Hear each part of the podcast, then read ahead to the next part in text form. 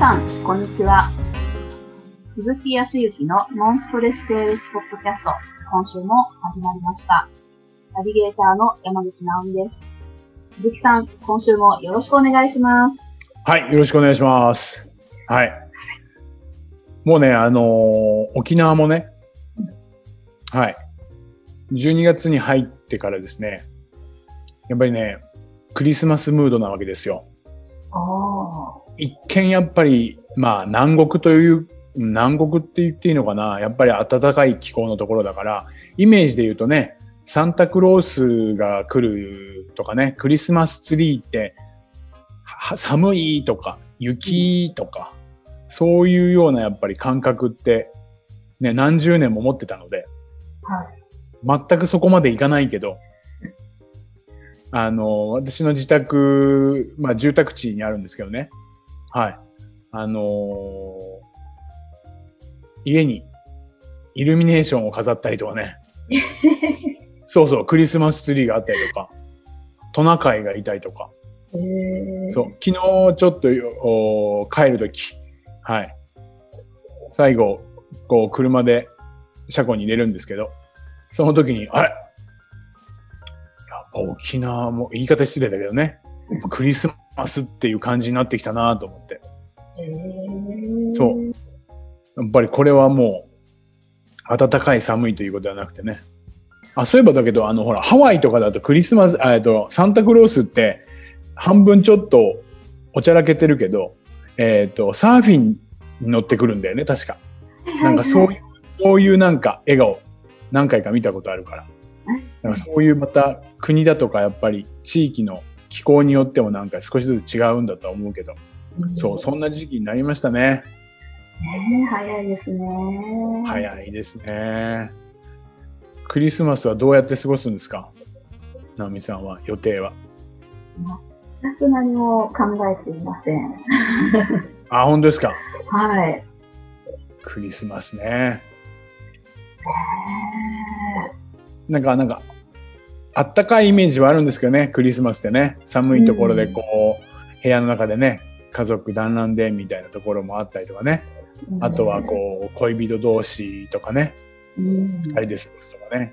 なんかこう、ちょっといろいろと皆さんも今年はどうするかなって、もうそろそろ明確になってきている頃だと思いますが。そっか。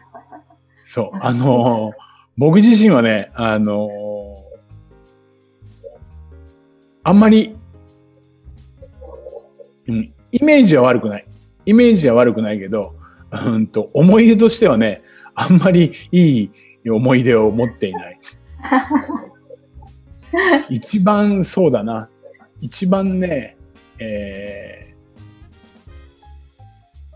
当然その何、彼女が欲しいとか、ねまあずっといなかったもんですからね。その時に一度ホテルにいましてね。はい。ホテルにいますとね、ホテルってやっぱりクリスマスシーズンになると、ホテルでプランがあってクリスマスプランみたいなものでね、えーカップルで当時は泊まりに来たりとか、ご家族で来たりってすごく羨ましく思ったうん。のと、勤めていたホテルが銀座にもほど近かったので、たまたまね、僕自身が、あーホテルの方で頼まれた届け物、それもね、クリスマスケーキでしたね。あはい。それをね、えー、まあ、ある劇場、まあ、歌舞伎座っていうところに届けに行くんですけど、ケーキなもんでね、で、距離もそんなに遠くないから、えっ、と、まあ、手で持って、ある方に届けに行ったんですよ。あ。ちょうどクリスマスイブの時でしたね。そうするとですよ、銀座華やかな銀座です。でですね、銀座にはですね、えー交差点に、銀座の4丁目の交差点っていう、まあ、いわゆる中心地ですね。はい、三越さんとかがあるところにですね、ちょっとだけ手前ぐらいのところに、ホテルの方から行くと、ケンタッキーフライドチキンがありましたね。あはい。そこであの当時、今もありますけど、パーティーバーレルって言って、こう、でっかいバケツみたいなやつ。そう。それとかをこう、買いに並んでいるね、人たちを見て思いましたね。なぜ俺は働いてるんだと、こんな日に。それもこのまま今日は夜勤だよ、みたいな。そう、そういうことが結構多かったですね。まあ、皆さんに楽しんでもらうっていう意味では、ホテルにいたのですごく幸せを感じたけど、反面ね、まだまだ若かったので、俺もいつかは、みたいにね、思ってたのがあるんでね、あの、なんかどちらかというと、すごくいいイメージなんだけど、ちょっとつあ悲しいというか、寂しい、そう思い出もある。そう、このクリスマスシーズンになってきましたけど、よし、幸せになるぞっていう意欲がこう、当時は湧いてたかなまあ意欲は、あ、まあ意欲はあったかな若いからね。だんだんこう年を追うに意欲っていうものが、そう、そもそも実感っていうのも薄れてきたりするね。ああ、はいそうですよね。そうそうそう。もうなんかもう習慣になってきちゃってるとね、あ毎年この時期になるとこういう風になってこうなるみたいになってるから、別にクリスマスとかあんま関係ないです、みたいな。まあお正月いつもと変わりませんね、みたいな、そういう風になってきちゃうね。うんでもね、それこそね、やっぱりそういうな時に大切な人といるとか、ね、家族といるっていうやっぱり実感っていうものをやっぱ持っていくから、その幸せっていう目的にどんどん近づいているとか、ね、っていう風になるんだと思うんですよ。そう。まあ、前回とか前々回もね、こんなお話をしてきましたけども。はい。うんで、まあ、今日は、あー前回、その、自分自身のね、立場でね、目的、目標、まあ、夢の実現をするために、どのように意識して考えていったらいいのかっていうようなことで、まあ、そのためには最終的には、ちっちゃいシンプルな一歩ずつを設定して、そこを一歩上がったぞっていう実感をしていくことが、はい、無理なんじゃないかなっていう思うところから、よし、できた。じゃあ次はもっとこうしてやろうっていうように、意欲っていうものに変わっていきますよっていうお話。ね、うんイチロー選手も私なりの解釈も入ってますけども、多分だから大リーガーになれたと思うんですよ。うんうん。なので、僕自身もイチロー、ぴったりイチローではないですけど、イチローと同じように夢の実現はできるなという本当に今思っていますというのは、まあ前回もお話をしてうん。で、今回少し触れたかったのは、それって同じ人なんでね。僕らが普段お客様のところに行ってお話を聞いたりお話をさせていただく中で、いわゆるお客様もやはり人です。うんね。ですから、何らかの夢の実現、いわゆる欲求、そこに行かない問題だとか課題とかっていうのは持っていて、同じ人として考えたときに、やっぱり夢の実現はしたいわけですよ。うん。まあそれって営業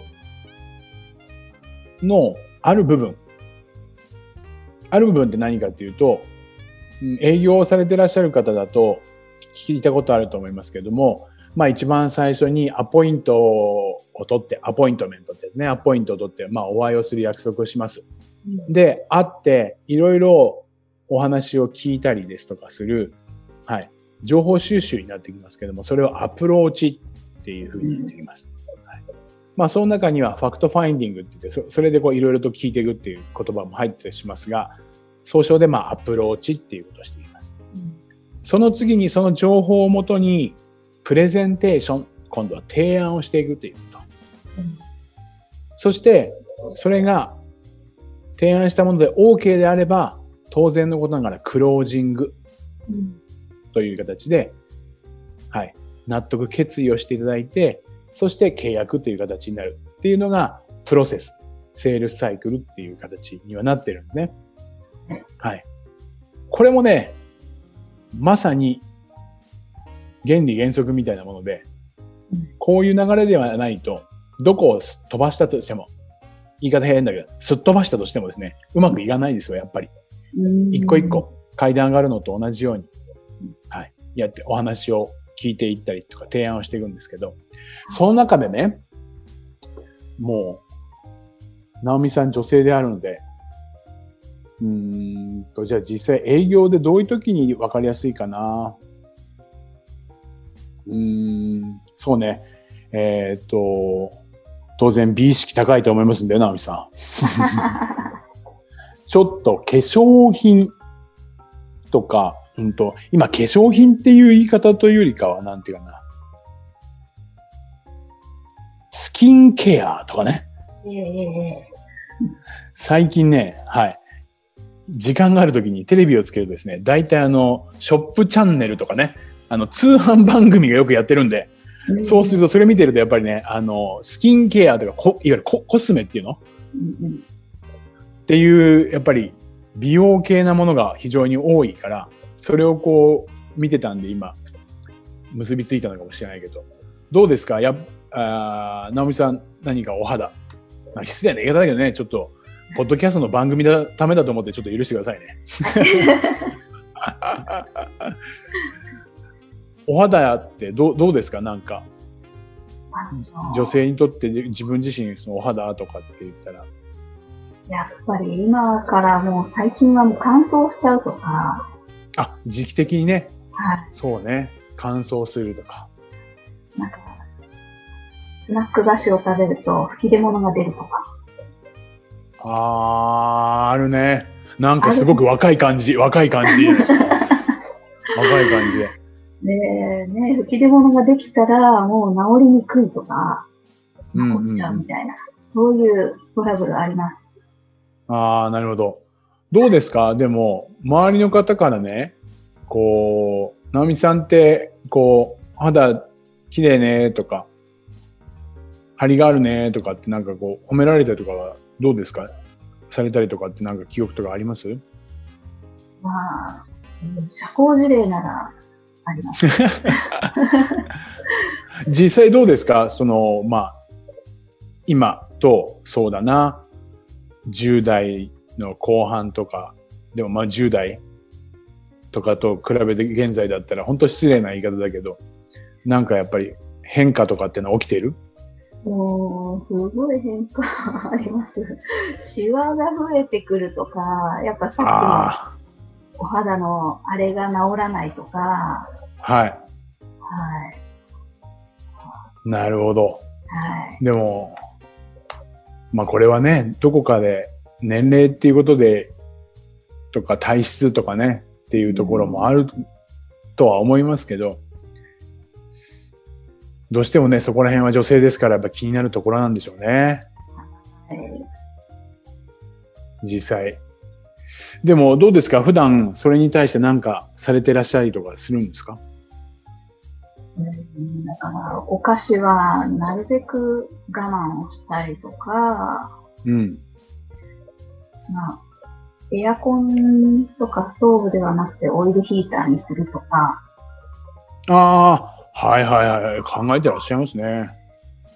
もう乾燥が本当にダメなんですよ。あ、もう何よりも乾燥の傘付き。はい。うーんとなったら、やっぱり、いろいろと食べるの我慢したり、お湯引いたりしてみたり、いろいろとされてらっしゃいますけど、ちょっとやっぱ乾燥とかって言ったところの傘付きっていうのは、ちょっとなっていう感じ。うん。でもなんかこう、そこがこう、少しでもね、こう、傘付きとかが改善されたりとか、ね、そのスキンケアがうまくいったら、いいですよね。はい。そうですよね。うん。ん。っていうところまでが、すいません、急に素に戻りますけどね。っていうところまでが実はね、今ね、アプローチってやつをですね、アプローチっていうところの情報収集してました。なるほど。はい。それで、情報収集して、収集してて、本当に失礼で申し訳ないんですけどもね、解説すると、えー、ご、えっ、と、まあ、お菓子、スナック菓子だとかを食べた時に出てくる吹き出物っていうものに、まあ、まあ、問題課題、まあ、それを直したいという欲求を持っていて、で、お肌の傘付き。ね。はい。あとは、それと年齢に伴って、シワ。っていう課題、問題、それを直したいという欲求があったけ、あありましたと。はいそれを今実際には食べるものを我慢したり、はい、ヒーターをね、ガスとかということでということではなくて、実際に石油とかじゃなくてオイルっていうものでね、うん。ファンヒーターとかじゃなくてってことですよね。はい。っていうものにしてはいるけど、なかなかやっぱり乾燥がっていう、なかなか解決方法が見つかってないんですっていう感じ。うん。はい。ということでした。はい。今、現状と欲求。まあ問題だとか課題。はい。それに対して今、直美さんがしている解決策っていうことを聞いて、そして、それをやっぱり何とかしたいですよねっていう欲求を僕の方でちょっと再確認をさせてもらいました。はい。ここまでが、はい、アプローチです。はい。で、アプローチの次が、さっき、セールスサイクルっていうお話で言ったところの、プレゼンテーションっていうところになってきます。はい。ね。この後するのがそのプレゼンテーションなんです。うん。はい。その部分からまたガラッとちょっと今入り替えますけど、スイッチ変えますけど。はい。はい。じゃあちょっと続きをやってみますね。はい、お願いします。はい。ね、今、なんとかしたいですよね。あ、なんとかしたいですっていうお話あったんですけど、そうですね。うん。でしたら、今お話のあった吹き出物、傘付き、あとはシワという部分に対して、なんか役に立てるんじゃないかなっていう、ちょっと商品があるんですけど、どうでしょう？あの、ここから本当に5分ぐらいなんですけど、はい。お話しさせていただいてもいいですか？あ、はい、お願いします。聞きたいです。はい。ありがとうございます。で、ここからがプレゼンテーションなんですけども、まあ今お話をさせていただい、お話を聞かさせていただいたんですけどね、改めてなんですけども、その、大きく今回お話をされていて、すごく困ってるな、なんとかしたいなっていう部分に関しては、まあなんとかっていうか、まあできればね、そこを直していきたいなっていうところかもしれませんが、えっ、と、ちょっと吹き出物？うん。もう一回ちょっとお聞きするんですけど、ど、どんな時にやっぱ吹き出物って出ちゃうんですか？なんか、悪い悪いものって言ったらなんですけど、なんか、あ、うん。この前お菓子食べちゃったなっていう時とか、うん。まあ、疲れてるか、寝不足の時とか、ああ、寝不足もあったりとかね。それもあるかもしれないです。ちょっとよくわからないです。なるほど、なるほど。うんまあ実際にはよくわからないっていうところですかね。うんはいありがとうございます。確かにそうでしたですね。一つ目ね。あの、実は、これからちょっとご説明しようとさせていただいている、その、まあ、商品なんですけどね。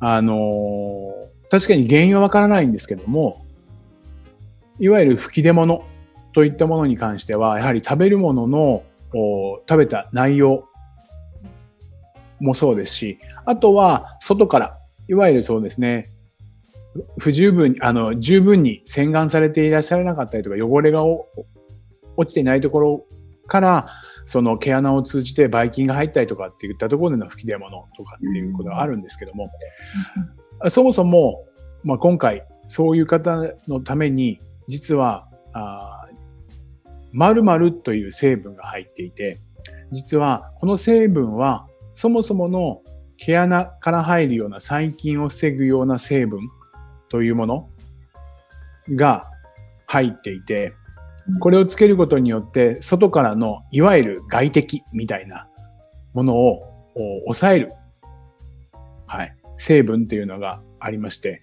これが何よりも、まあ、海外も含めて実証されているという研究のところもあるんですけども、まあ、そういうものが入っているということと、実はこの成分の他にも、実は、はい、実は浸透力っていうのがありまして、実際にその菌を外から守るだけではなくて、中に入って、そう、そのような吹き出物が出ないような皮膚を作り上げるっていう、これ成分が入ってるんですよ。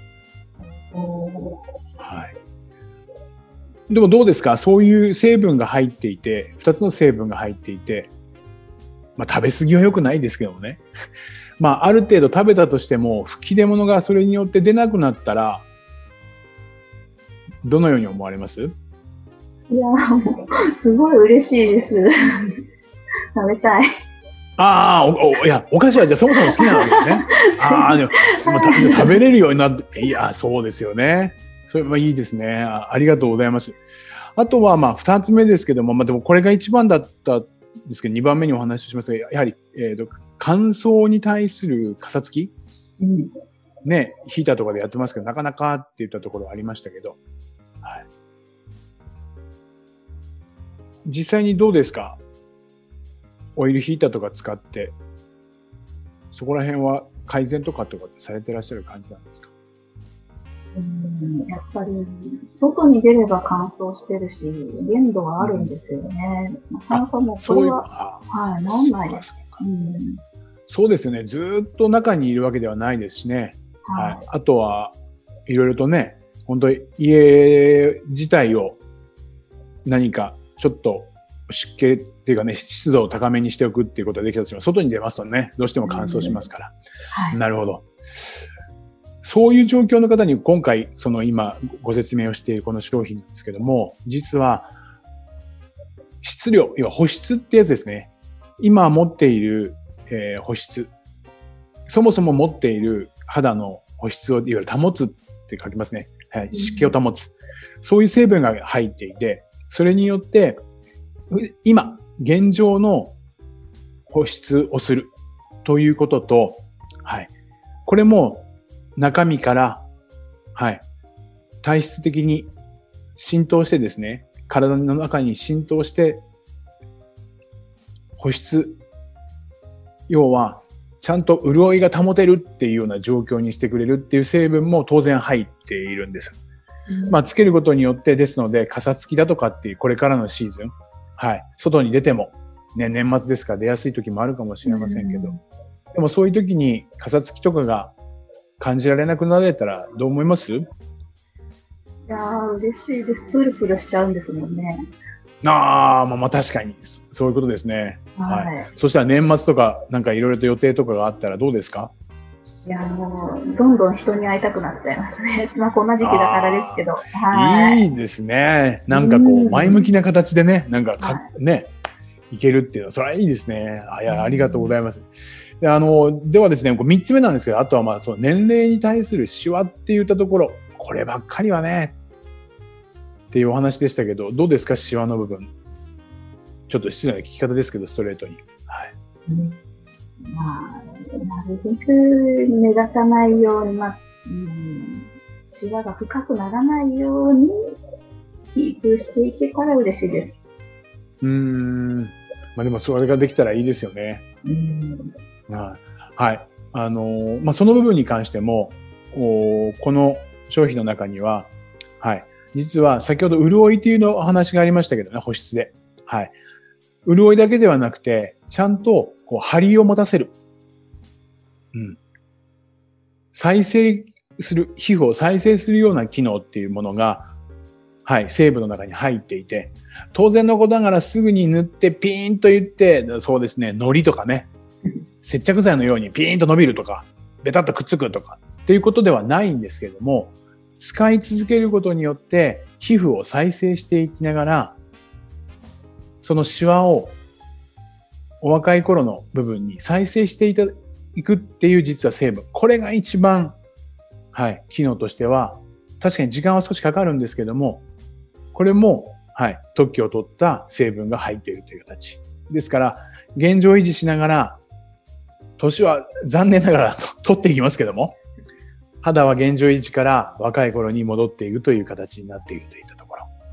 まあ、そういう成分も入っているといったところなんですが、ここはどどうですか？今の話を聞かれて。どう思われました？こんなのあるんだなって、ちょっと、いいですね。ありがとうございます。まあ今、お持ちのその、まあ3つこういうふうになったらいいなっていうようなことからご提案の方をさせていただきましたけども、今一度こう全部3つまとめて改めてこうお聞きしますけども、今、今回お話をお聞きになられてどう思われました？こんな風になれるならいいなって思っちゃいました。ああ、でも、でもな、慣れたらいいですよね。うん。まあ、今のお話を聞いていったら、まあ私でしたら、まあ、当然ね、金額的な部分とかやっぱりあるとは思いますけども、まあ一度お試しになって実感してみたらいいんじゃないかなっていうふうに思うんですけど、どう思われます？あはい。試してみたいです。まあ、ありがとうございます。でしたらですね、ちょっとお手続きの方少し進めさせていただきたいというふうに思うんですけど、っていうところまでが、これは今、プレゼンテーションとクロージングって、クロージングをかけちゃったんですけど、そのままの流れでね。うん。はいで何が言いたかったかっていうと、プレゼンテーションっていうのは、いわゆる一つ一つの階段が登れなくなっているので、うん。仮説ではあります。けど、こういうことによってこの階段登れますよって実感をしていただく。そうすると何かっていうと、今まで諦めていて無理かな、ダメかなっていう部分に関して、はい、意欲が湧いてきましたよね。これを使えば治るんだ。これを使えば治るんだ。そうすると、夢の実現じゃないけど、目的に近づける。張りのある、シワの少ない、乾燥しない。うん。ね、さらには吹き出物の出ない肌になるんだっていう意欲的になってきますね。はい。そうすることによって、お客様は問題、課題の解決をして、その夢の実現をしたいと思うんで、その階段を登っていくわけですよ。うん。これがプレゼンテーションの流れです。いやー。そう。も一見ね、プレゼンテーションっていうと、一つ一つ自分たちの商品の利点ばっかりをどんどん押し付けてしまうんだけど、う、はい。喋る量は変わらなくとも、一つ一つの問題、課題、欲求に対して、ちゃんとそれを解決するんですよ。んそうすると階段登れますよっていうことで、一つ一つ、もう一度、その欲求、問題、課題を言ってもらって、こっちが商品の説明をする。そして最後に全体的な感想を聞いて、意欲っていうもの、そこにゴールしたいっていうことを決意してもらう。はい、実感してもらって決意してもらうといったところ。はい、そうするともうクロージングって言って一回じゃあ試してみますって話になっていくってことですね。うん。今日これ化粧品会社の方でや、まあそういう方が多くややってらっしゃると思うけど、そういう形になったらね、本当に、はい、お客様のお役に立てるような形でね、化粧品の販売ができるんじゃないかなというふうに思いますけど、はい。ちょっと止めどもなく長くなってきましたけども、今のお話聞いて、直美さんどう思いました？うんその、その化粧品が欲しくなりましたね。ね。ただ、あの、今回、あの、ポッドキャストなんでテロップは流れませんけ、な流れませんけども、これはあくまでもフィクションですから。仮想で話をしてますから、本当にあるかないかっていったところは、それは皆さんのその商品次第ではありますけど、はい。流れとしてはこんな感じですけどね。本当にやっぱり実感を伴って、あの、少しずつ、その、あ課題が解決されて、自分の欲求が、あ、そしたら想像力ももちろん音楽に向けてとか、あのうんかなり、うん、目標が、明るい目標が見えてきたので、うん。うんはい欲しい欲求がどんどん高まっていくように感じました。うん。なるほど。はい。ありがとうございます。あと前半と後半で一つだけ言っておくのは、多分僕の喋る量が変わってるはずなんですよ。まああんまり差もなかったかな、今回。でも、えっ、と、一番最初の直美さんから、どんなところで困ってます？っていう時には基本的にですから、ヒアリングですから、アプローチっていうのは情報収集だから、こっちは本当質問をしながら、はいうん相手の問題課題、さらには解決方法がどういうことを解決して、解決方法としてやってるのかっていうことを聞いていましたから、僕の話量は断然少ないはずなんですよ。はいただ、質問型といえども、プレゼンテーションのところになって説明ですから、話はきちっとします。うん。ただ、相手の問題課題に沿って話を進めて、必ずここまでの話どうですかっていう質問をしているっていう。はい。これがポイント。前半は聞くことに徹し、プレゼンテーションでは話すんだけど、その問題課題に当てはめて説明をしていって、それに対して感想を聞く、感想を聞いて質問をするっていうこと。はい。これ守っていただいたら、今日の直美さんのように解決したいっていうふうに思っていただくお客様が本当に多く現れてね、お役に立てれて、本当に信頼とか、さらには成績を上げることがね、できるんじゃないかなっていうふうに思っています。はい。今日はこんなところでございます。ありがとうございます。すごいです。では、最後にお知らせです。ノンストレスセールスポッドキャストでは皆様からのご質問をお待ちしております。セールスでのお悩み相談や、こんな時どうするのなんていう質問を、鈴木さんにお答えいただきますので、皆様どしどしご質問ください。ポッドキャストの詳細をご覧いただきますと、質問フォームが出てきますので、こちらからご質問いただければと思います。それでは、今週はここまでとなります。また来週お会いしましょう。ありがとうございました。はい、どうもありがとうございました。